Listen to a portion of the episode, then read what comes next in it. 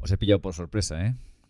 Sí, sí, no teníamos pensado publicar hasta final de mes, pero había hablado previamente con Rafa Irusta, que es un fotógrafo de naturaleza bastante reputado en España, incluso en el extranjero, y, la verdad es que él pues, tiene una agenda muy, muy apretada y ayer era un día bueno para, que nos pudiéramos eh, oír un rato y, grabar la entrevista.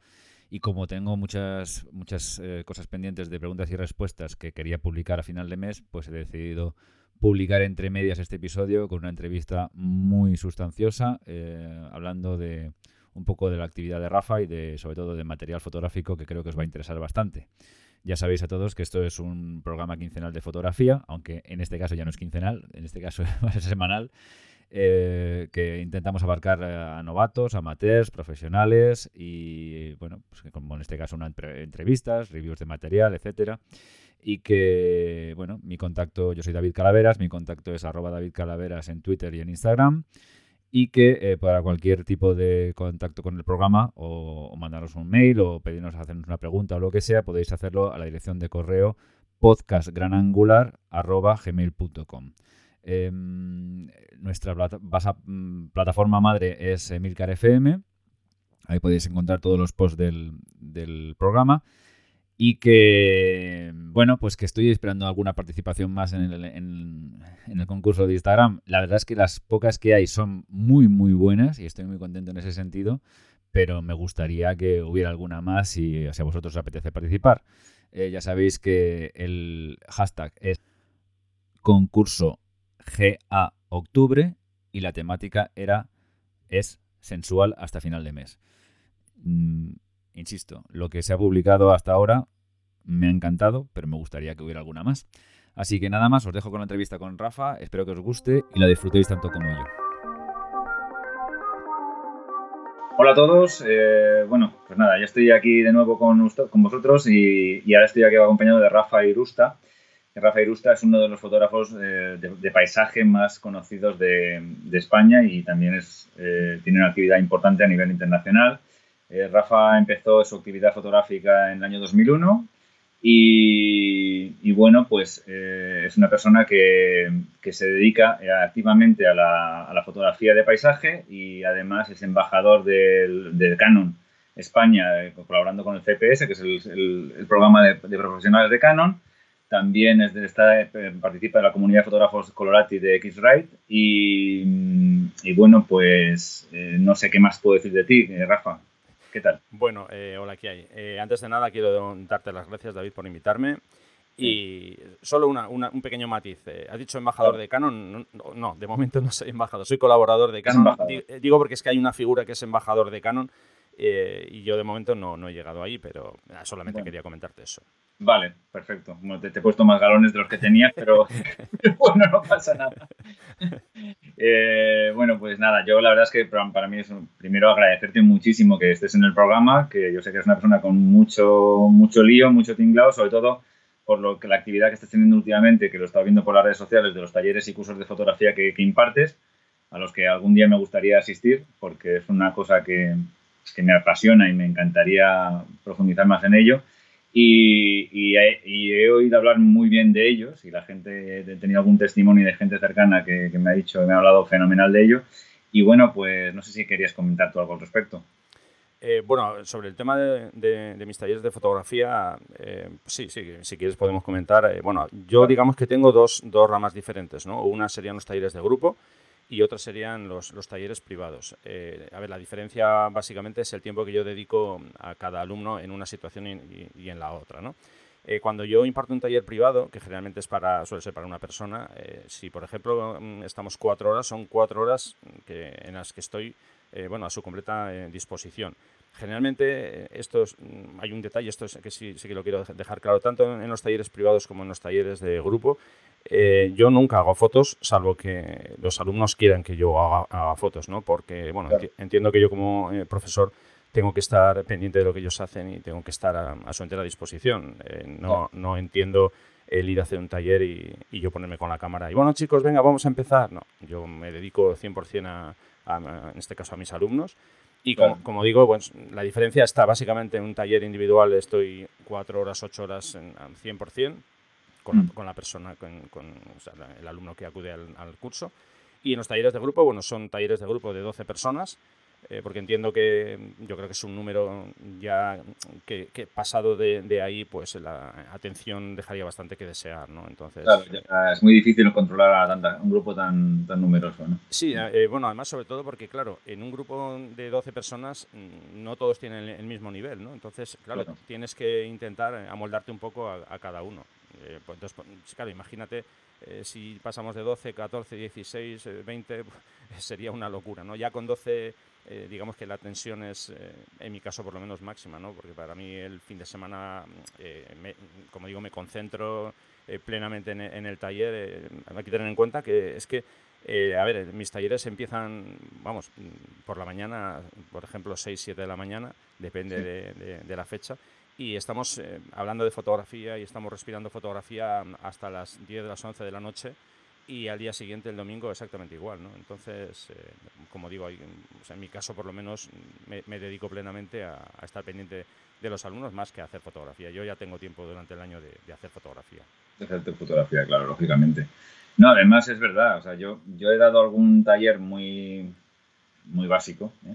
Y he impartido, digamos, algún taller muy básico y he recibido también eh, taller, vamos, formación como, como, como asistente y la verdad es que lo que tú dices es absolutamente cierto. O sea, si tú eres asistente y hay un número determinado de personas eh, X y es demasiado numeroso, eh, aunque el taller se haya, te ha salido barato, al final te sale caro porque no terminas de, de estar bien asistido, ¿no? Y si, y si eres el profesor, la persona que imparte la formación, siempre notas que a partir de un número de, que puede ser lo que tú dices, más o menos unas 12 personas, ya es muy difícil controlar a, la gente y no, tienes la sensación de que no has llegado bien a todo el mundo. ¿no? yo creo que sí que es, es cierto lo que estás diciendo.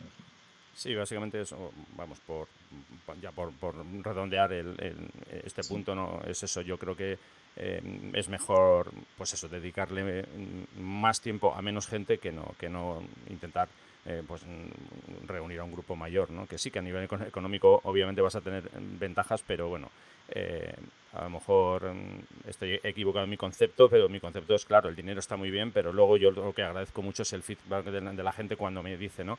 Oye, pues has estado muy bien en el taller, has estado en todo momento pendiente. Eh, a mí eso, para mí eso realmente es una, una recompensa. Qué duda cabe que yo hago esto por dinero, porque me gano la vida con ello, pero también está esa parte de, reconocimiento de la gente al trabajo que, que, haces, ¿no? De organizar todo el curso y, eso, y de estar con ellos eh, todo ese tiempo, intentando repartirte entre, entre todos ellos. Lógicamente. Y, mm, ¿Y siempre has dado los talleres aquí en España o también has salido fuera de dar talleres? como No, mira, a ver, eh, te cuento, esto es una pregunta bastante recurrente que me hacen los alumnos, ¿no? Eh, cuando vienen a un taller, pues, eh, bueno, generalmente, obviamente me hacen la pregunta los que, los que quedan a, gusto. a ver si no, me, no, no, tengo en mente el hacer algún taller fuera, ¿no? Entonces, a ver, yo tengo, en este caso yo tengo las ideas bastante claras al, al respecto cuando yo imparto un taller, yo quiero tener control de todo, ¿no? no solamente de la parte fotográfica, sino de la parte logística. Entonces, eh, impartir un taller fuera eh, conlleva una serie de, para mí, de, condicionantes. Bueno, lo primero, yo doy talleres, por ejemplo, en, vamos a poner el ejemplo de la costa de Vizcaya, una zona que yo conozco. Si yo mañana me planteo dar un taller, por ejemplo, te voy a poner un ejemplo, eh, que yo me quiero ir a, no sé, a ver, yo he estado en, en, las Canadian Rookies en Canadá y yo mañana me planteo impartir un taller allí. Eh, a ver, yo no tengo los conocimientos suficientes de la zona, he estado una vez. Entonces, claro, yo de entrada, si alguna vez me planteo hacer algo así, tendría que ser contratando a un guía de la zona, que sea una persona que conozca realmente esa zona, que tenga un plan B, eh, porque yo puedo pensar, que, bueno, pues vamos a ir a esta localización el, lunes por la mañana. Claro, a lo mejor llego el lunes por la mañana y esa localización, por lo que sea, está, está cerrada, ¿no? Entonces, si te encuentras con eso, eh, ¿qué haces? ¿Tienes un plan B? ¿Qué haces con el grupo? No le, no le, puedes decir al grupo, bueno, es que yo contaba con esto, pero es que ahora resulta que no se puede, ¿no? Entonces, eh, claro, eh, si hablamos de que hay que, hay que contratar un, un guía, toda la parte logística que hay que contabilizar ahí, a ver, esto que voy a decir puede sonar a crítica hacia otros compañeros, pero no, solamente planteo una realidad, ¿no? Yo, es tu forma de ver las cosas, sí, sí, tan buena como cualquier otra, eso es por ah, supuesto. Eso es, entonces yo veo talleres por ahí eh, con unos precios con los que yo no puedo competir. O sea, si yo mm, tengo unas reglas del juego que tengo que pagar una serie de impuestos, una serie de gastos, tengo que contratar a un guía, yo no puedo llevarme a, un grupo de, de, 8 o 10 personas, eh, no sé, por ponerte un ejemplo, el ejemplo de, Canadá que te decía, yo no, puedo llevarme a un grupo de gente por, por 2.000 euros, es imposible, a mí no me salen las cuentas, por lo menos. Entonces, claro, estamos entrando en un, en un punto en que hay gente, que es que me consta que hay gente que está haciendo, eh, bueno, tareas de este tipo, eh, gente que realmente no se dedica a esto de forma profesional, ¿no? Eh, obviamente yo, ya digo, cada uno es muy libre de, hacer las cosas como él quiera. yo no sé si alguien es, consciente de lo que puede pasar con un mínimo accidente como puede ser un, esguince de, tobillo viajando a, a Canadá o, y ya no te digo si viajas a Estados Unidos. No, no, no, exactamente. Yo estaba pensando en eso también. Vamos, te, doy la razón al 100%. Simplemente tú estás en Estados Unidos, tienes, como dices tú, un, esguince, un, nada, cualquier chorrada. Y la cosa, o, está el tema muy, muy organizado a nivel seguros, historia de ese tipo, o si no te buscas un follón bastante, bastante importante. Sí, claro, eh, a ver, hay compañeros que están haciendo viajes fuera y lo, lo están haciendo bien. Eh, claro, tú ves los precios, eh, alguien de fuera puede decir, uh, este tío se está subiendo la parra, mira qué precios cobra. No, no, es que ese, compañero ha hecho números, está trabajando con una agencia de forma eh, legal, en fin, eh, tiene todos sus, papeles en regla, paga sus impuestos y eso al final hace que ese precio suba. Pero no, vamos, que no es que ese fotógrafo se vaya a hacer de oro con ese viaje, no, es una persona que ha hecho sus cálculos, ha hecho las, cosas como, como él cree que hay que hacer y considera que hay que cobrar eso, ¿no? Entonces, es, es a lo que voy. Yo ahora mismo no, no lo contemplo, como digo, primero porque no, no, no, tengo los conocimientos suficientes de las zonas a las que a mí me gustaría ir con un grupo. Y eh, segundo punto, porque creo que los precios con los que yo entraría en el mercado a, día de hoy no, digamos que no serían competitivos con lo que yo estoy viendo que se, que se ofrece por ahí. ¿no? Entonces, de momento yo sigo impartiendo eh, cursos aquí y digo aquí en, la península y, voy a seguir con, con ese plan. ¿no? descarto que en un futuro lo haga, no lo sé, pero ahora mismo, a día de hoy, no. no de momento no me lo planteo. A mí me gusta viajar eh, fuera, claro que sí, pero cuando viajo fuera voy con, con Irache, con mi mujer y, disfrutamos nosotros. Eh, claro, Exactamente. Pues yo creo que comparte contigo bastante la visión del asunto. Em, la verdad es que cuando pagas y pagas bastante dinero por hacer un taller, sea de lo que sea, ¿no? Porque a nivel fotografía hay muchos tipos de talleres, lógicamente, pero lo primero que agradeces es que todo esté bien hecho, bien organizado, bien controlado. Si surge cualquier inconveniente, esté el tema, digamos, eh, salvaguardado. Y luego, por otra parte, que, lógicamente la persona que, te esté dando el taller, sea de lo que sea, pise firme, ¿no? Porque no hay nada, no hay peor. La sensación cuando estás asistiendo, asistiendo a un taller es que la persona, que percibas en algún momento que la persona que te da el taller no está pisando firme en lo que te está explicando. Porque dices, oye, es que estoy haciendo aquí una inversión lógicamente, y lo que quieres es que transmiten todo lo que te transmitan mejor, peor lo que sea, pero que pisen firme y que, tal, en tu caso además, que es naturaleza, que son paisajes, que hay riesgos y tal, porque mira, un taller de interiores, bueno, oye, puede caerse una lámpara encima de la pero es lo peor que te puede pasar, pero lo, lo, otro... En, en, naturaleza, pues claro, hay mil historias que te pueden ocurrir, no tiene por qué, pero lógicamente ahí sí que tenéis que ir con las cosas muy, muy, muy, muy cerradas, muy controladas, sí, sí, por supuesto. Eh, bueno, yo la verdad es que primero tenía, tengo que, me gustaría transmitirte que, a mí me das bastante envidia. Eh, yo, sinceramente, creo que de, las, de todos los campos de fotografía que, existen, quizás el de fotografía de paisajes y fauna es el que me parece más bonito. Mm, a veces digo, si volvieran a hacer, en vez de irme por este lado, me iría por este. Eh, lógicamente tienes que sacrificar algunas cosas. Eh, pues, hombre, tú viajas con tu, con tu mujer, yo además te, lo he oído decir en alguna otra entrevista, y bueno, pues eso es una ventaja, ¿no? Pero hay mucha gente que conoce y tiene que viajar solo y tiene que dejar a la familia en casa y eso es complicado, ¿no? Sí, a ver, eh, hay una cosa que está muy clara y es que conciliar la vida familiar con, con la vida del fotógrafo de paisaje es muy complejo, mucho. Eh, yo me siento en este caso afortunado porque en mi caso no tengo ningún problema porque Irache también hace fotos, entonces eh, si hay que madrugar, eh, ella es la primera que madruga, o sea, no hay ningún problema. Eh, a ver, sobre el tema de, la fotografía de paisaje, a ver, yo te voy a dar el punto de vista desde mi, desde mi lado, ¿de acuerdo? Porque siempre se ve desde fuera que, que, ay, qué bonito, qué chulo, este tío está todo el día por ahí viajando, tal. sí, eso visto así, mm, digamos, por encima, es, es eso. pero claro, eh, hay luego otra serie de condicionantes que se van viendo después, ¿no? Por ejemplo, en los talleres, cuando de repente le dices a una persona que, bueno, mañana chicos hay que estar levantados eh, a las 7 de la mañana o a las 6 de la mañana. Claro, algunos te miran con una cara como diciendo, pero... ¿Qué me está contando este señor? Claro, e-, este tío que dice, a esa hora, ¿cómo vamos a ir a hacer fotos, no? A esa hora yo quiero dormir. Eh, claro. el tema es que, a ver, tú puedes hacer fotografía de paisaje a cualquier hora del día. De hecho, por eso es, una fotografía que se practica mucho, porque, bueno, tú vas a una tienda, te compras una cámara o incluso con, tu móvil, te pones a hacer fotos y lo puedes hacer a cualquier hora del día, no hay problema. Eh, el, problema viene cuando quieres buscar una luz que sea única o que sea particular, entonces ya tienes que buscar un momento concreto del día.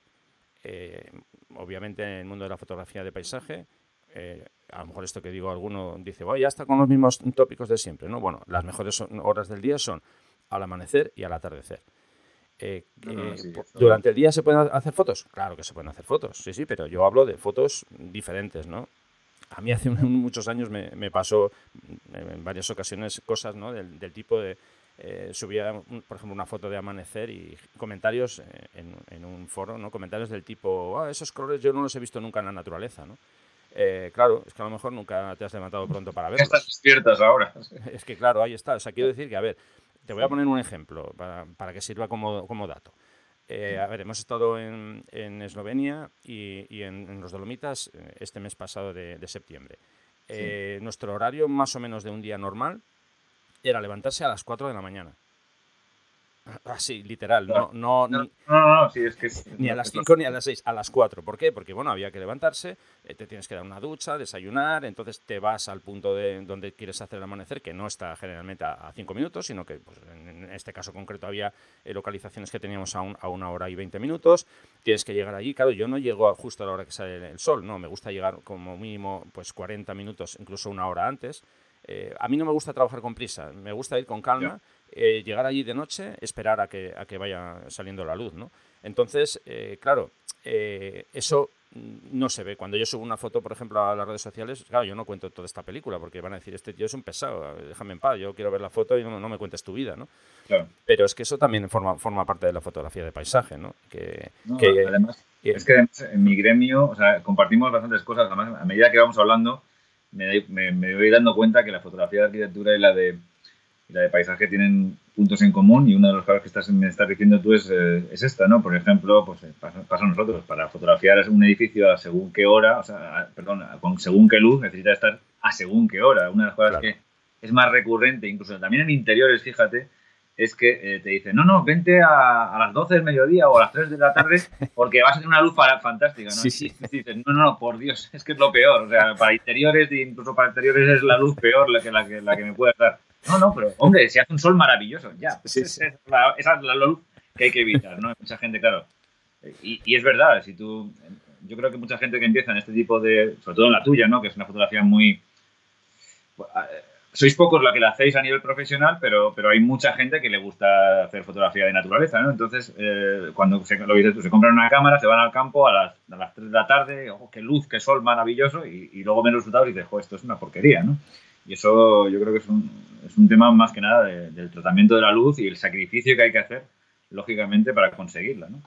Sí, a, ver, a lo mejor mm, alguien que me escucha dice, este tío, pues si tanto se queja que, haga otro tipo de fotografía. No, yo no, me quejo, ¿eh? quiero decir que yo intento dar solamente eh, la visión desde, desde mi punto de vista, pero no me quejo, al contrario, si es que además a mí me encanta madrugar. Yo, por ejemplo, eh, cuando en los, en los, talleres, en los cursos, cuando explico pues, lo que hago y cómo lo hago, los diferentes tipos de luz, una pregunta recurrente suele ser eh, ¿por qué hago más amaneceres que atardeceres si la luz es igual o es muy, muy diferente? ¿no? no, la luz realmente no es, no es, no es eh, excesivamente diferente.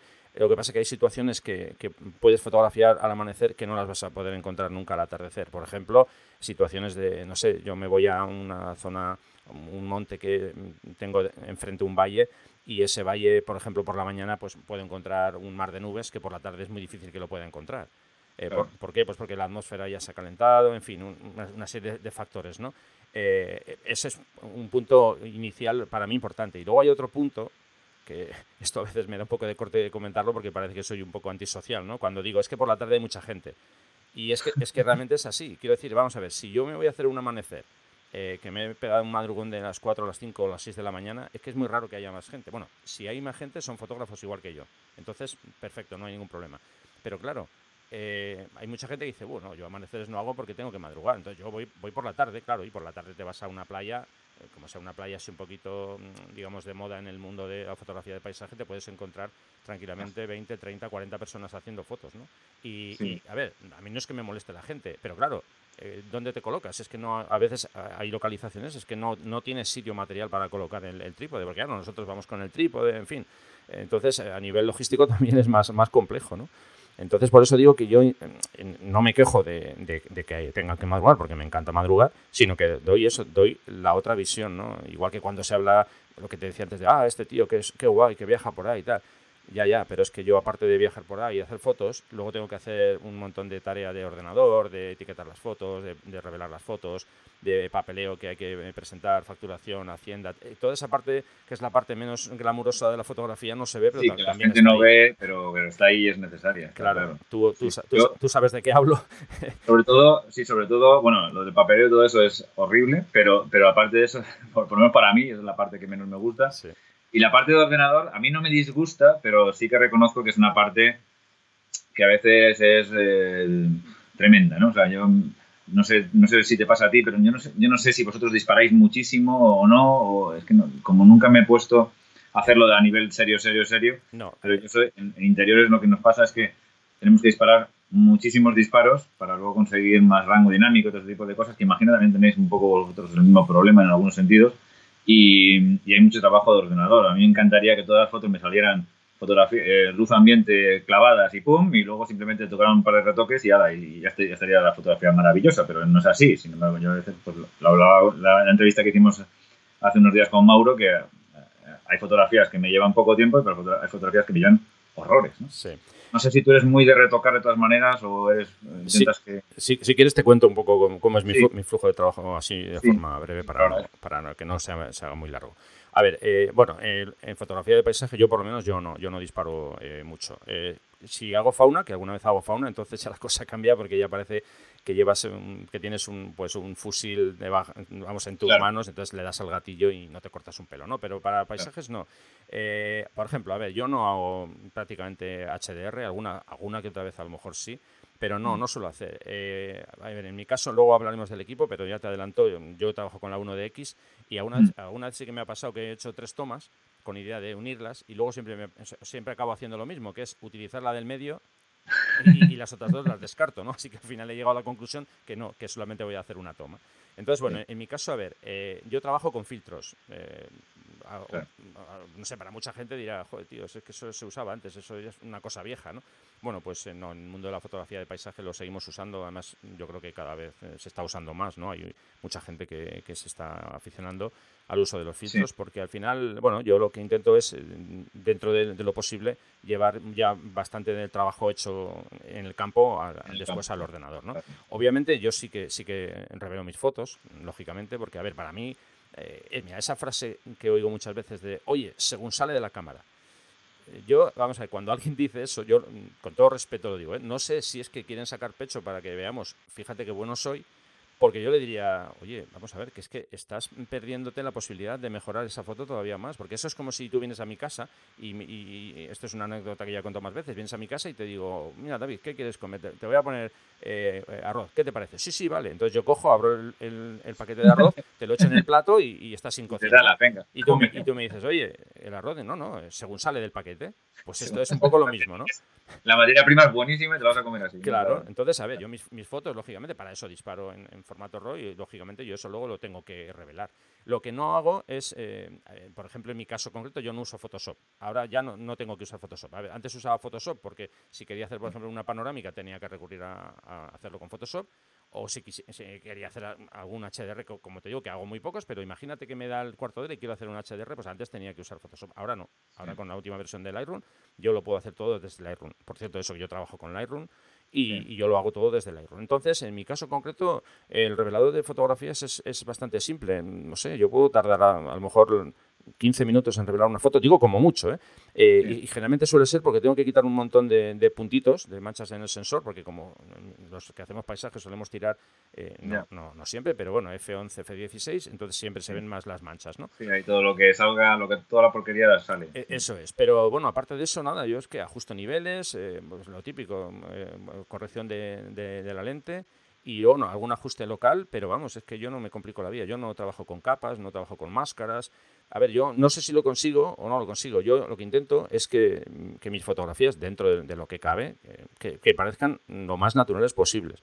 Obviamente son fotografías que están reveladas, están eh, procesadas, pero insisto, intento que, tengan un look bastante, eh, no sé, digamos, natural. Eh, obviamente, a ver, yo no soy un fotógrafo, de, por ejemplo, de CSI yo, o de la policía, yo no tengo que, que entregar una fotografía que diga, mira, exactamente los colores eran estos. No, no, no, tengo, tengo la suerte de que no tengo que hacer eso. Entonces, bueno, pues yo le doy mi, mi toque, mi, mi, punto de vista o, o, intento transmitir. Interpretación, lógicamente. Eh, eh, eso es, ¿no? Entonces, eh, yo no soy en ese sentido purista. Ojo, respeto al que quiera hacer todas estas cosas que digo, de las capas y tal. Lo que sí, sí, suelo decir a los alumnos siempre es que cuando, cuando ellos hagan un procesado de las fotografías, por ejemplo, imaginemos que quieren pintar una zona con luz y tal, o que quieren rellenar sombras, siempre les digo lo mismo, que tengan en cuenta una cosa, que por suerte o por desgracia vivimos en un planeta y solo tenemos un sol no tenemos dos soles. Entonces, si yo pinto luz, que lo, o sea, tendré que pintarlo solo por una zona, porque si pinto por la derecha y pinto por la izquierda, eh, está claro es natural a los ojos, lógicamente. eso es, algo está fallando, ¿no? Entonces, que tengan simplemente esa precaución, pero que cada uno haga con sus archivos lo que le dé la gana. Eh, eso lo tengo claro. También tengo claro, ya que hablamos de esto, eh, sobre muchas veces se dice lo de hay que ser honesto, hay que decir lo que has hecho. No, no, yo tampoco digo, me tienes que hacer una lista de, de los pasos que es en el procesado. No, no. De hecho, si tú quieres pintar un, otro sol encima y poner dos soles en la foto, no tengo ningún problema. ¿Que quieres pintar un arco iris? No hay ninguna pega. Eso a mí me da igual. Eh, eso sí, sí me molesta un poco que si haces eso digas que eres fotógrafo de paisaje. Por favor, di que eres artista digital. Claro. Claro, exactamente, es tan sencillo como eso, ¿no? Porque vamos a ver, tú, tú imagínate, yo te voy a poner un, ejemplo, tú imagínate que yo, que en teoría me, me, me presento como fotógrafo de paisaje, de repente te pongo delante una fotografía, eso con un arco iris que he pintado yo o que he sacado de otra foto. Bueno, no te lo digo, no pasa nada. Pero bueno, ¿qué pasa si un día tú te enteras de que yo he hecho eso? Dirás, joder, este tío, tanto que me hablaba de filtros, que madrugaba, que no sé qué, si luego al final lo que ha hecho es un montaje, ¿no? Entonces, ¿montaje sí o no? Sí, sí, montaje sí.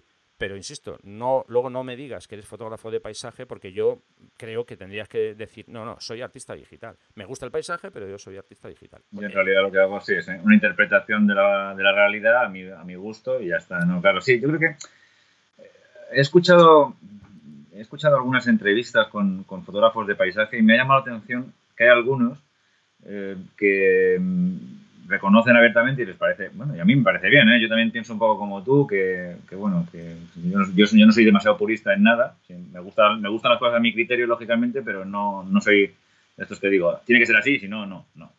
Pero sí que es verdad que en paisajes me, me, he escuchado gente que dice, no, no, porque yo tengo un trabajo de Photoshop ingente, eh, tal, modifico, no sé cuándo, claro, ahí hay una, fina línea ¿no? que dices, bueno, ¿hasta qué punto estás haciendo una fotografía de una realidad y hasta qué punto estás inventando esa realidad? ¿no? Entonces, claro, porque una cosa es que digas, mira, los rojos y los verdes les subo un poco la saturación y tal, y bueno, pues oye, esto es una cuestión un poquito, digamos, que no altera la realidad, simplemente pues estás dándole más énfasis a alguna cosa sin embargo, eh, cuando ya empiezas a, lo que dices tú antes, a, clonar y a, meter y a, sacar cosas que no estaban en el, este, ya evidentemente te estás inventando una realidad, con lo cual ya no eres un fotógrafo exactamente. Yo no creo que seas un fotógrafo de, paisaje, sino por lo que dices tú, eres un artista digital con una creación totalmente nueva.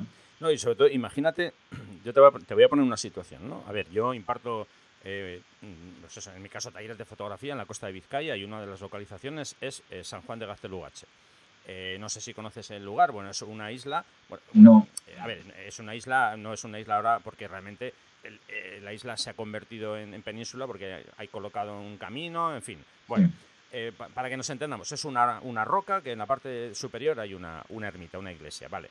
Eh, tiene las medidas que tiene. Vamos a imaginar por un momento que yo en Photoshop estiro esa montaña hacia arriba y le pongo el doble de tamaño del que tiene. Imaginemos, ¿eh? Y yo presento esa foto, y, oh, qué sitio más chulo, qué tal. Eh, y, tú, que no vives aquí, quieres ver ese sitio porque te apetece, porque te ha gustado mi foto y dices, ah, pues quiero, quiero visitarlo. Y vienes a visitarlo y resulta que te encuentras con que la montaña es la mitad de lo que yo te he presentado en mi foto. Pues no, no, no, claro, es, es, lo que dices tú es absolutamente cierto. O sea, es que una de las cosas que tiene la fotografía de paisajes es que puede atraer, eh, puede servir como, pues como reclamo para una guía turística o una cosa así, y lógicamente, si tú vas allí y no te encuentras con lo que, estás, lo que te han promocionado en una foto, pues dices, oye, esto es, ¿qué, me ha vendido este tío? ¿no? O sea, ¿qué es esto? ¿no? Claro, pues. Yo, creo que, exactamente, si tú, eres si tú te llamas a ti mismo fotógrafo de paisajes y lo que pretendes es retratar una realidad, tienes que retratarla puedes embellecerla, pero no puedes alterarla. Eso es la, creo que es la, clave del asunto. Sí, bueno, yo en, ese, en ese sentido, básicamente, e, esa es mi, idea. ¿eh? Quiero decir que yo sé que con esto que estoy diciendo, yo sé que me voy a ganar unos cuantos enemigos, tú a lo mejor pierdes unos cuantos oyentes, pero bueno, es no, que... Pues no, o sea, respeto, respeto por todo, para todas las opciones, pero también es verdad que las cosas tienen que llamarse por su nombre, ¿no? O sea, que una cosa es una cosa, otra cosa es otra cosa, lógicamente. Esto nos pasa, pero en cualquier campo de fotografía. O sea, eh, yo veo gente que hace retrato, gente que hace retrato a lo mejor en condiciones muy extremas, pero gente luego que se inventa los retratos, o sea, que ya no son retratos, eso es una especie de pues alteración de la realidad, artista, artista digital, como tú quieras llamarlo, y, bueno, pero no puedes llamar, no puedes decir que eso es un retrato, porque si ya prácticamente no queda nada de la persona que estaba tratando, pues no sé.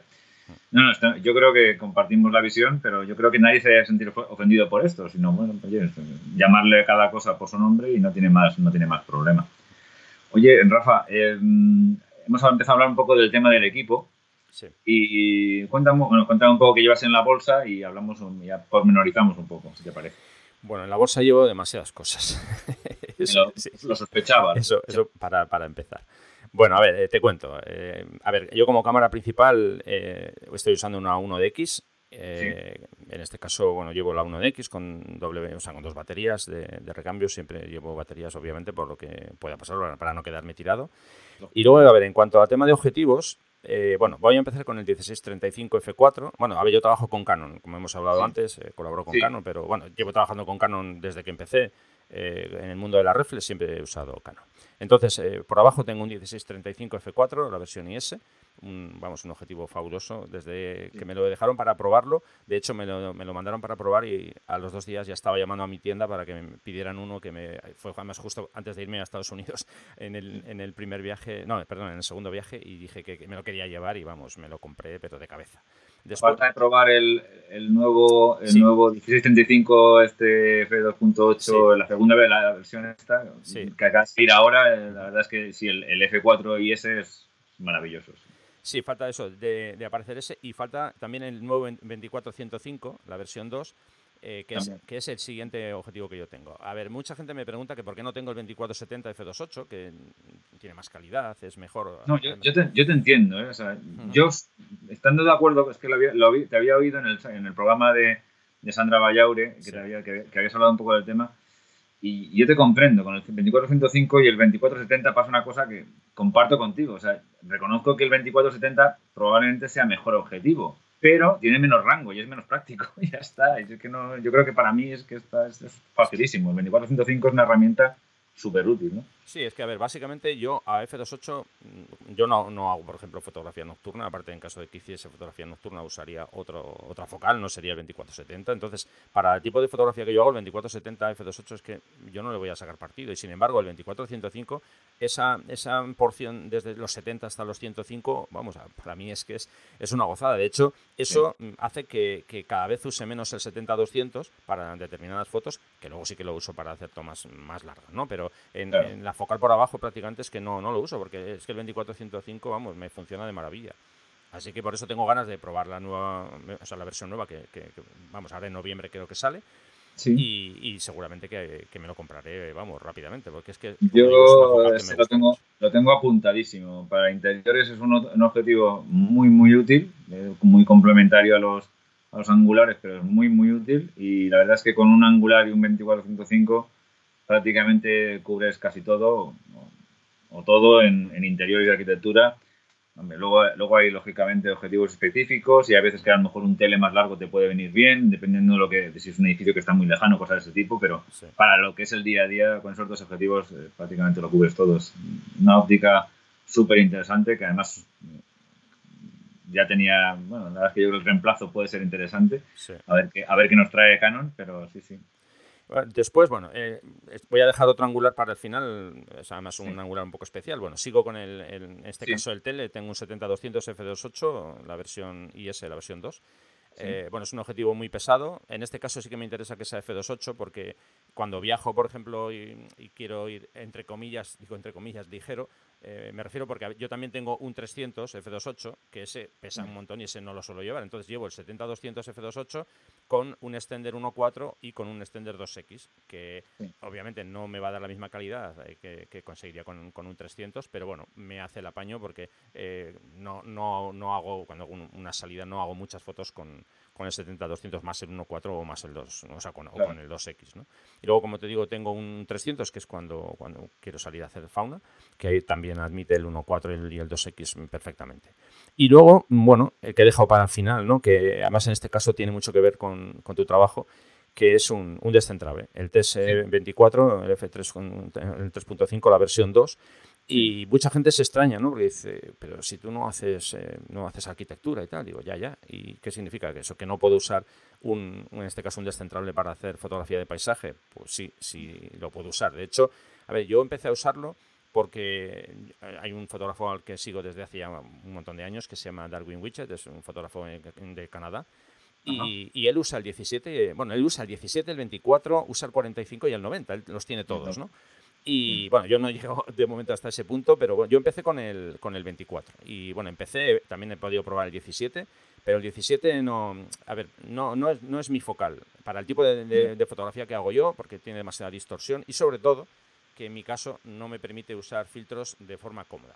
Sí que hay posibilidad de usar eh, ciertos portafiltros, pero claro, ya voy a necesitar filtros mayores. De, yo, ahora mismo uso filtros de, de 100 milímetros de ancho, entonces no, para este eh, objetivo es imposible, no, no puedo usarlos. Es un armatroste, entonces dije, no, me quedo con el 24 y el 24 es el que eh, utilizo, ¿no? ya digo que puede parecer un poco raro que en paisajes alguien use un descentrable, pero vamos, yo ya llevo tiempo con él, no, no sé si tiene 4 o 5 años ya, y, bueno, lo sigo, lo sigo manteniendo y lo sigo usando. Y vamos, me encanta. Un objetivo de lo mejorcito que, he tenido, una focal fija. Claro, tiene algunas pegas como que no tiene autofoco. Digo pegas no para mí, ¿eh? digo para la, gente en general que están acostumbrados a, usar el autofoco. Muchos alumnos me dicen, ya, pero ¿y cómo enfocas? bueno, pues yo enfoco con el Live View. Yo utilizo el Live View para enfocar. Llevo además un visor de estos que lo, colocas en, en, la pantalla de la cámara, entonces amplío a 5X, 10X, y vamos, para mí es una herramienta fabulosa. Yo, la verdad es que, sí, bueno, estoy, la verdad es que aquí compartimos mucho, mucho campo. Eh, los angulares, el que has comentado antes, eh, ya te digo, es, estupendo, el 1635 la versión la F4 y, y los descentrables es que podría decir exactamente lo mismo que has dicho tú, pero aplicado a mi campo. O sea, eh, está el 17 y está el 24. Bueno, están también los que son de, más, de, mayor, distancia focal, pero básicamente el 17 y el 24. Y el 17 yo siempre lo he encontrado demasiado angular. Eh, en, full frame el 17 es, para mí siempre es incómodo de usar. Yo, hay una regla no escrita en interiores que es que por debajo de 24 ya hay que, hay que andar con mucho cuidado porque ya la distorsión, las, proporciones no son nunca demasiado adecuadas, ¿no? Y, la verdad es que el 24 es una, es una focal maravillosa, además que ese objetivo es que es, nítido a rabiar en las esquinas, es estupendo. Y sí, la verdad es que lo del enfoque eh, manual para mí es un poco, a veces un poco incómodo, sinceramente. No, no, sí, con el, con el live view tal, lo que pasa que a veces al flujo de trabajo, también depende del flujo de trabajo. Yo me imagino cómo, cómo es tu flujo de trabajo, que es más pausado, más tranquilo, estás ahí en tu puesto tranquilamente y tal y oye, enfocar, eh, tardar dos, unos cuantos segundos en enfocar no es un problema. Sí que es verdad que a lo mejor en interiores cuando vas con un poco de estrés, tienes mucho trabajo y tal, lo, de, lo, de, enfocar manualmente es un poco más pesado, pero también es verdad que es un objetivo que tiene unas posibilidades que, que, ningún angular tradicional puede y lógicamente tal. Y sí, sí, yo conozco, sí que conozco gente que lo utiliza para, para, para lo tuyo, para, para naturaleza y, y eh, creo que da unas posibilidades que lógicamente son buenas de, explotarlas. Fíjate, sobre, sobre el tema del enfoque se da una circunstancia curiosa. yo es el único objetivo que, que tengo manual que no tiene autofoco. Bueno, pues hoy es el día que yo todos los objetivos que uso, todos los uso sin el enfoque automático, todos los, enfoco en manual, porque como ya me he acostumbrado con, con el descentrable, ya está. Dije, si es que al final me resulta más rápido hacerlo así en, en, los demás, ¿no? Entonces, yo realmente el autofoco cuando hago paisajes no, no lo uso. O sea, con todos, los, o sea, en todos ellos los tengo en, modo, en modo manual. Hombre, eso porque trabajo con el trípode en todo momento y como dices tú, mucho más pausado. Si, por ejemplo, voy con la cámara en la mano y llevo el 2405, pues hombre, lógicamente ahí sí que pongo el autofoco, ¿no? Pero si no, vamos, no, no tengo ningún problema, ya me, he hecho así, me he acostumbrado a trabajar con el, como te digo, con el visor y con el live view. Oye, ¿qué tipo qué tipo de rotulado utilizas? Bueno, a ver, yo tengo dos trípodes, pero eh, el que uso para paisaje básicamente es, un, un, guicho, el modelo, el GT2541, que es de, la serie, digamos, eh, intermedia, porque luego hay otra, una serie más pequeña por abajo. Y luego tengo otro, otro tipo de que es de la serie 3, que es el GT3541LS, que este es cuando eh, lo uso cuando llevo, por ejemplo, el, el, 300 si quiero hacer fauna. Es bastante más robusto y bastante más, más pesado. Sobre el tema de, de la rótula, bueno, yo antes, eh, y de hecho todavía la tengo, usaba una Arca Swiss, la Monoval Z1. es bastante pesada y yo en el año 2013 tuve un, problema de, bueno, en la columna, vamos. De hecho, teníamos ya programado todo el viaje a Estados Unidos y tuvimos que cancelarlo porque bueno, me sacudió en julio eh, un latigazo a la espalda y, bueno, tuve que, quedarme porque no, no, podía viajar. Entonces, a raíz de aquello dije, bueno, voy a intentar aligerar, no sé, el peso de algo, algo de alguno de los elementos de la mochila. Y entonces me compré una, una rótula eh, muy, muy pequeñita, muy coqueta, de la marca RRS y en concreto el modelo es el BH30LR. Eh, a ver, esta marca tiene, digamos que tres, mm, bueno, realmente tiene cuatro, pero vamos a decir que, vamos a dejar la más pequeña de todas eh, fuera. Eh, una sería la BH55, que es para utilizar, bueno, pues incluso teleobjetivos como el 500 o el 600 o incluso el 800 de, de Canon y una 1DX, que es un peso ya considerable. Luego estaría la BH40, que sería la intermedia, y luego está la BH30, que es, como te digo, la que, la que uso yo. Es una rótula muy, muy pequeña, pero vamos, se comporta fenomenal con la 1DX y, bueno, incluso a veces he usado eh, esta rótula con, con, la 1DX y el 300. No lo suelo hacer muy, eh, vamos, de, forma así muy habitual, pero incluso puedes, puedes llegar a usarlo, ¿no? Y se, la, verdad, la verdad que se comporta muy, muy bien. ¿Qué tipo de rótulas son? ¿Son, de bola? Sí, son, rótulas de bola. Eh, el, único problema que tiene este tipo de material es que es americano. Eh, entonces, eh, tema de, ya sabes, aranceles y demás es, es muy complicado. esa es para mí la, mayor pega. En cuanto a, fabricación y demás, la verdad es que es, es una, una, gozada. Me, has pillado un poco fuera de juego, pero RRS es Really Rare Stuff. Sí, correcto. Sí, sí, sí, sí. Vale, sí, sí, ya, ya conozco la. Sí, sí, es una marca bastante, bastante interesante y, la verdad es que en Estados Unidos es más, es más popular, aquí la conoce muy poca gente, pero tiene productos que yo no he tenido ninguno en la mano, pero conozco gente de mi, de mi, de mi, ah, de, mi rama de la profesión que, las, que, las, utiliza y son, sí, son interesantes y me han hablado muy bien, muy bien de ellos. Sí, sí. la verdad que ya digo, yo estoy, estoy muy, muy contento. E insisto que el, precio es eh, para mí el mayor problema porque sí, es, sumas impuestos, traerla desde allí y demás, desde Estados Unidos, es, claro. al, final, al, final, se te pone en un, en un pico, ¿no? Pero bueno, eh, yo, a ver, en, cuanto al tema de trípodes y rótulas, yo tengo una, una idea clarísima desde siempre, ¿no? Eh, compra algo bueno y que te va a durar un montón de años, porque es que si no, si vas comprando cosas, bueno, me compro este para empezar, es que a, los 5 o 6 meses ese trípode ya no te va bien, las, los tornillos no, no, Es una cosa que, que, yo he aprendido también y creo que al final es, es clave. O sea, yo, por ejemplo, yo los, los descentrables siempre los alquilo. Tengo una casa de alquiler aquí relativamente cerca y tal.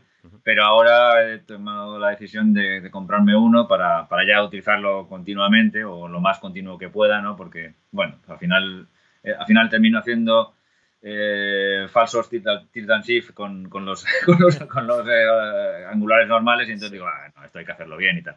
Entonces, bueno, pues me voy a comprar un 24 y claro, típico, joder, son, son 2.000 y poco euros y tal. Mm.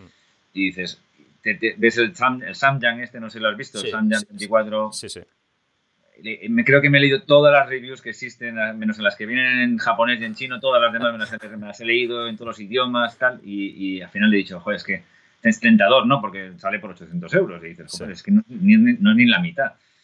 Pero al final yo eh, llego a la decisión de que digo, mira, no, sé que al final me voy a terminar arrepintiendo, sé que al final me voy a terminar arrepintiendo. Y, y, lógicamente para venderlo dentro de tres meses y perder dinero y comprarme al final el otro, digo, no, no, no, mira, cómprate el otro, no seas idiota y ya está. Mira, sobre, el tema del equipo, eh, eso que acabas de decir tú, ¿no? Yo, eh, esto es algo que repito siempre a gente que, que empieza, y, oye, que me quiero comprar un equipo nuevo, que me recomiendas? Es que he visto la, la cámara esta tal, con no sé qué objetivo. generalmente suele ser una cámara, digamos, de calidad, no vamos a la que sea, y los objetivos suelen ser más flojos, pues a lo mejor de Sí, sí, sí, es muy típico al principio. entonces, yo siempre digo una cosa, digo, a ver, no te ciegues con la última cámara, la más potente que tenga la marca, sino baja un poquito de nivel de cámara y cómprate buenas, buenas lentes. O sea, tu inversión principal tiene que ser en objetivos, porque esos no los vas a cambiar cada dos días, pero la cámara a lo mejor cambias cada año o, cada dos años. Entonces, invierte en, cristales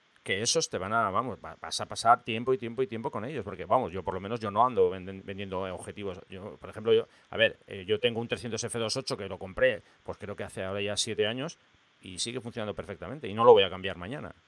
No, no, no, son ópticas, las ópticas, eh, de hecho muchas ópticas que tiene Canon llevan años y años y años y siguen funcionando perfectamente y son perfectamente vigentes el resultado de calidad que te dan. Eso es, y sin, y sin, embargo, claro, de cámara he cambiado varias veces en los últimos años, por eso digo que es que, eh, en mi caso por lo menos, yo he cambiado más veces de cámara que de, que de lentes. no, no, no, obviamente, además la electrónica evoluciona y la informática que lleva la cámara evoluciona muchísimo más rápido que lo que es la, la óptica, ¿no? Eso claro. es discutible, por supuesto. Y oye, em, tú en, tu actividad pues eh, como colaborador del CPS, eh, que sería lo más la, definición exacta de lo que haces, ¿no? Si no, si no me equivoco. Sí, sí. Eh, creo que me has comentado que em, has tenido la oportunidad de trabajar con las nuevas 5DS y las 5DSR. Sí. ¿Qué te parece? Eh, a ver, te cuento un poquito. Cuando se presentó, cuando, se presentaron la 5DS y la 5DSR, pues en mi caso concreto, como colaborador de Canon, pues Canon me eligió como el fotógrafo encargado de, presentar esas cámaras en, sociedad, por decirlo así. Primero probarlas, eh, hacer un, test de, las máquinas y después presentarlas, ¿no? Pues estuve eh, pues en diferentes tiendas de, la, península, bueno, estuve también en Baleares, en fin.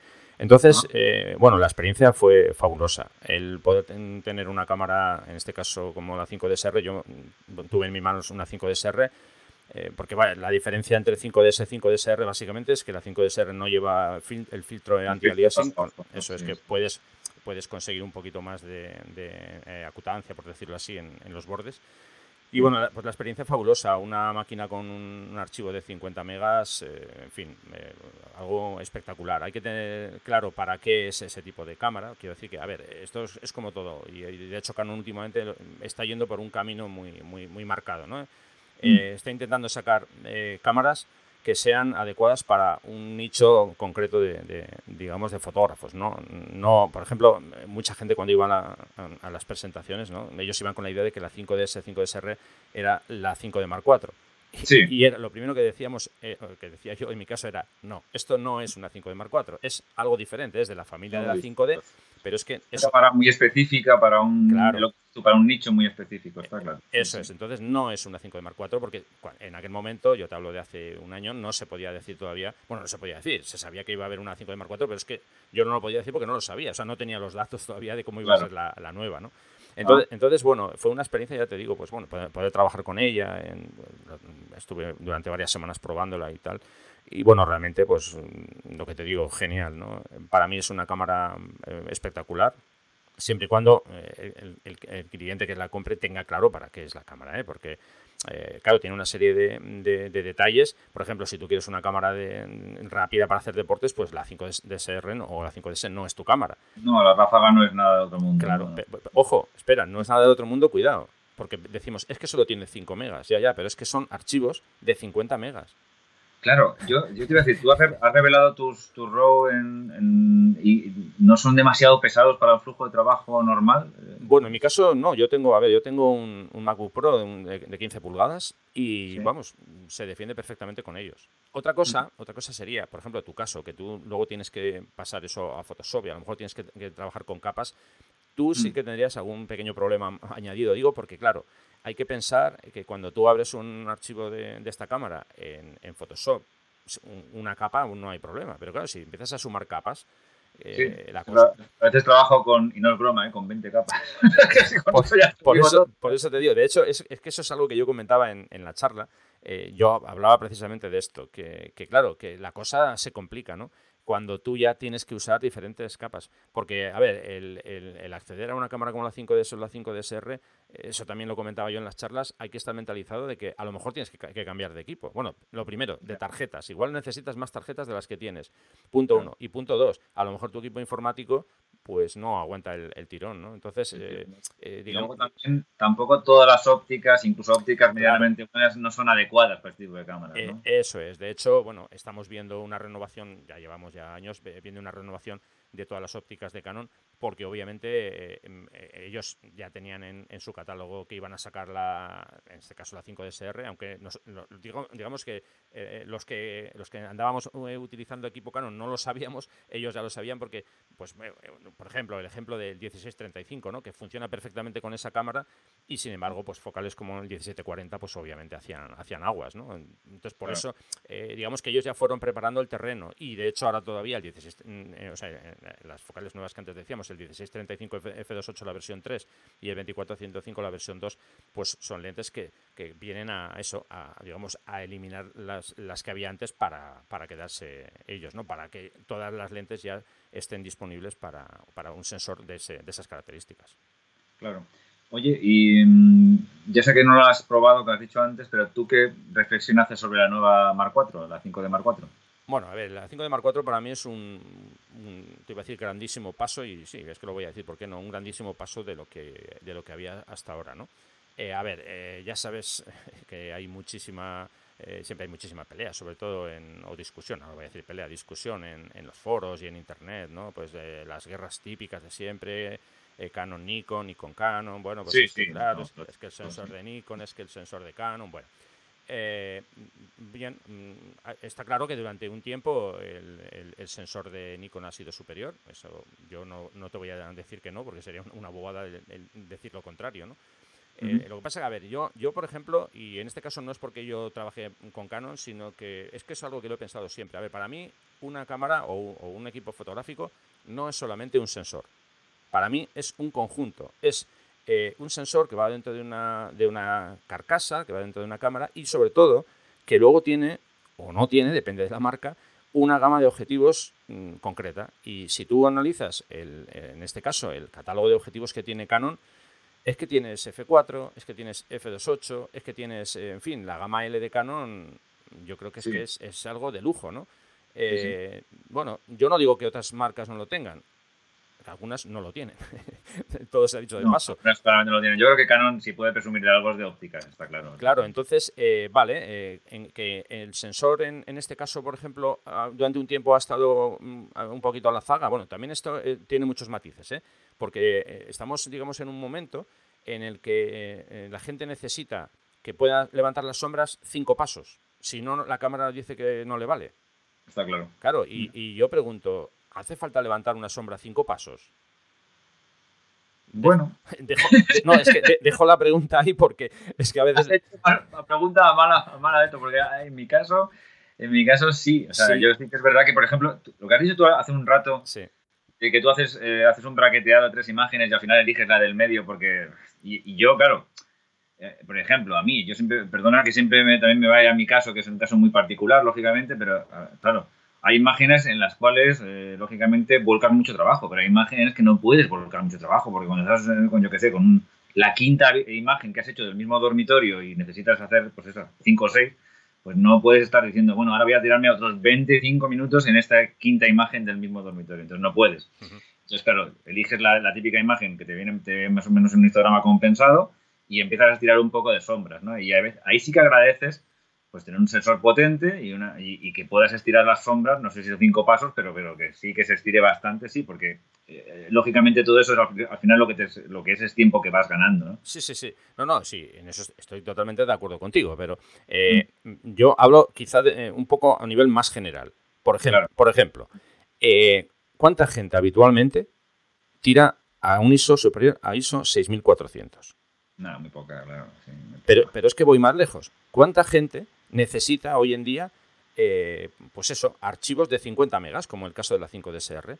Sí, poquísima gente. Pues realmente muy particular. hacen falta profesionales que necesitan esos archivos grandes. Pero si es que hay que ser conscientes que la mayoría de las fotos que, se hacen a nivel aficionado hoy en día, y, vamos, es que eso es, algo que se ve, son para subirlas a Facebook o para llevar en el móvil.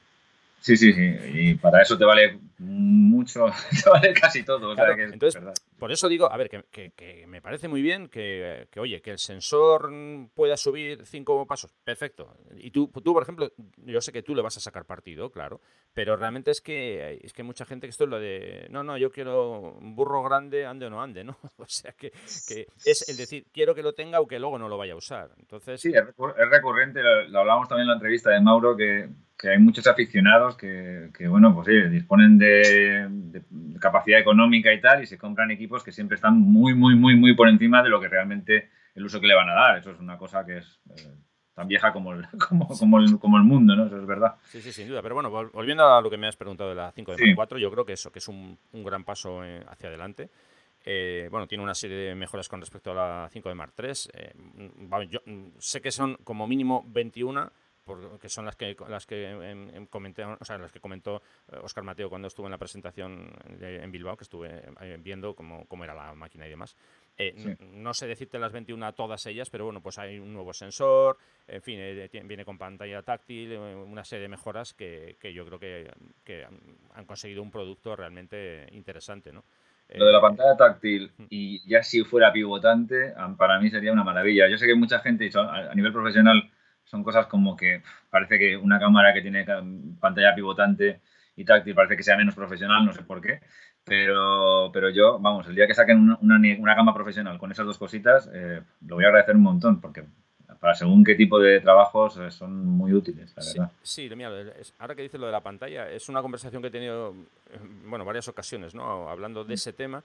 Eh, con amigos y que siempre me dicen eso mismo, ¿no? Es que no sé por qué no sacas. Y, por ejemplo, otros modelos, la, eh, pues la, 80D y tal, que, lo tiene. Eh, sí, pero es que, a ver, el sellado que lleva una cámara no, es el mismo que lleva la otra, ¿no? Entonces, a ver, yo, yo no soy ingeniero, entonces no sé a nivel técnico si realmente se puede hacer de forma sencilla eh, el poner una, una, pantalla, es eso, pivotante, basculante o como queramos llamar, no sé si es técnicamente fácil o difícil, no lo sé. Que tampoco si eso, si es, o sea, no, o sea, no sé si ese es el motivo por el que Canon no, no, incorpora esa, esa opción, no lo sé. Ahí, ahí, Rafa, estamos en lo más que lo, que menos nos parecemos en tu campo y el mío. O sea, en mi casa, en mi campo el sellado de los equipos es una cosa absolutamente claro. accesoria y me da igual porque en interiores o, incluso en arquitectura, hombre, es que el día que llueve no vas a salir a hacer fotos, entonces con lo cual ni siquiera te lo planteas. Pero en un caso como el tuyo, lógicamente, el sellado y que estén bien, eh, sean, aguanten bien las condiciones climáticas, es, es, básico, no es clave. Claro, por eso, obviamente, son, son dos, dos mundos diferentes. La pantalla pivotante, sí que. Podrías, podrías sacar una Mark 4 con y sin pantalla pivotante. Estaría bien. Una locura con, el, sin, con y sin filtro de paso bajo, pues con y sin pantalla pivotante según el tipo de tal. Yo creo que es una, una, una cámara que, que, Canon ha apuntado a un amplio espectro de fotógrafos, ¿no? Porque es verdad que es muy es un poco vale para casi todos los casos, ¿no? Pues es una cosa, una cosa a mí me parece una cámara interesante. Siempre que, que Canon o Nikon sacan una no sé, no sé por qué con Canon ocurre más, dan palos, pero hasta, hasta en todos los lados, porque es que yo veo, digo, yo, ah, es una no sé qué, es con una actualización conservadora y tal y cual. Pues hombre, yo me parece una cámara muy, muy interesante, pero muy, muy interesante y que además puede valer a casi todo tipo de fotógrafos, que es una, una virtud, ¿no? es una virtud muy interesante. ¿no? Sí, yo desde luego veo que es una cámara eh, polivalente por lo que tú dices, porque, a ver, le sirve a alguien que hace social, a alguien que hace paisajes, a alguien que hace incluso arquitectura, como es tu caso. Sí, sí, claro, por supuesto. Es una, puedes hacer deporte con ella, puedes hacer fauna. Que, a ver, que si solamente vas a hacer deporte o fauna, pues a lo mejor tu cámara es la 1 de X más 2, ¿no? Pero, claro, esa es la adecuada 100%, eso es obvio, pero, claro, bueno, pero es valer, ¿no? Incluso como segundo cuerpo sería una maravilla. Claro, claro, ahí está. Es que yo, yo creo que, que, eso, que cubre un espectro bastante interesante, ¿no? Y sobre todo como segundo cuerpo, vamos, sin ninguna duda, una, una joya. Sí, sí. Bueno, Rafa, pues muchísimas gracias. Te he robado al final más tiempo del que quería. Yo sí me pasa lo mismo, no sé por qué. Porque siempre digo, vamos a hacer una cosa más escueta y al final duplicamos el tiempo. Pero bueno, yo creo que todo lo que has dicho ha sido muy interesante. Estaría mucho más tiempo hablando contigo porque además eh, los cacharritos son también una cosa que me apasiona. Pero, pero lógicamente tenemos que medir las cosas. Así que bueno, pues muchísimas gracias. Y, bueno, pues no sé, eh, yo animo a todo el mundo que tenga el mínimo interés en este tipo de, de fotografía que, que, entren en tu web, que, es eh, rafairusta directamente.com, ¿no? Eso es correcto. Eh, la web es rafairusta.com y cualquiera que quiera localizarme en, las redes sociales, pues que busquen Rafa Irusta porque estoy con ese usuario tanto en Instagram como en Twitter, en Facebook. Pondré un enlace de todas maneras en las notas del, del programa y, y, que miren lo de los talleres porque ya te digo, yo me, me los han recomendado, algún día me gustaría hacerlo aunque sea a nivel amateur, pero me, encantaría hacerlo porque ya, te he dicho que es una cosa que tal y yo creo que tienen una pinta magnífica. Bueno, pues eh, yo por, mi parte darte las gracias por haberme invitado y digamos que he estado súper a gusto. Vamos, siempre que hablo de fotografía me lo paso bien y en este caso contigo pues pues pues también fenomenal, vamos, que, lo he dicho, que por mi parte encantado y que, muchas gracias. Muchas gracias. Venga, un saludo. Y hasta aquí ha llegado la entrevista. Espero que como he dicho al principio, la hayáis disfrutado tanto como yo y que enseguida nos volvemos a oír con preguntas y respuestas en un nuevo programa de Gran Angular. Adiós.